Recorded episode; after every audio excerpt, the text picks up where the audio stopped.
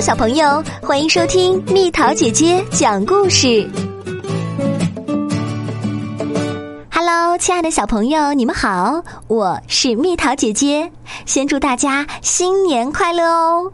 今天的一千零一夜电台由我来为大家讲故事。那这两天呢，正好我们都在过年，所以啊，蜜桃姐姐要来跟大家讲讲关于年的传说。时候有一种叫年的野兽，比现在的大象还大几倍，比老虎还凶几十倍，专门吃人，而且啊，一吃就是几十个人，被它吃的人数也数不过来。老百姓可遭了殃，每到除夕，这只凶恶的年兽都会出现。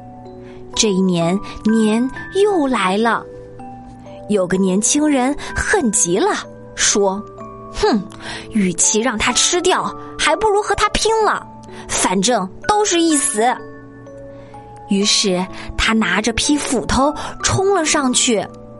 好多年轻人也跟着冲了上去，可他们才不是年的对手，年轻人都被年吃掉了。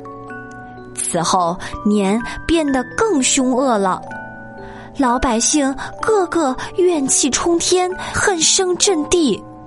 于是，为了躲避年的灾难，人们就会在除夕那天杀猪宰羊，进贡年。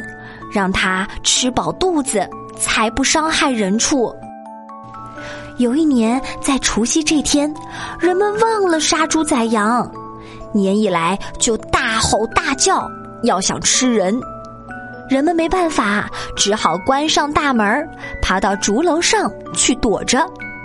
年从这家走到那家，到处转来转去，找东西吃。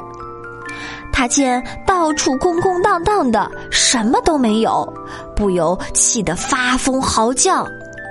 这时呢，邻家有一家的竹楼失火了，火势很大，烧的竹子噼噼啪啪的乱响。年听到这突然传来的响声，吓得逃回森林去了。躲在楼上的人们发现了这个秘密。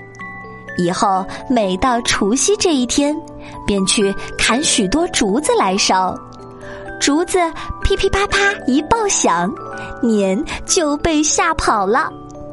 同时，人们还发现年这个怪兽啊，挺害怕鲜红的颜色，于是呢，又把桃木板染成了红色，挂在大门的两边，这就是桃符，也就是最早的对联儿。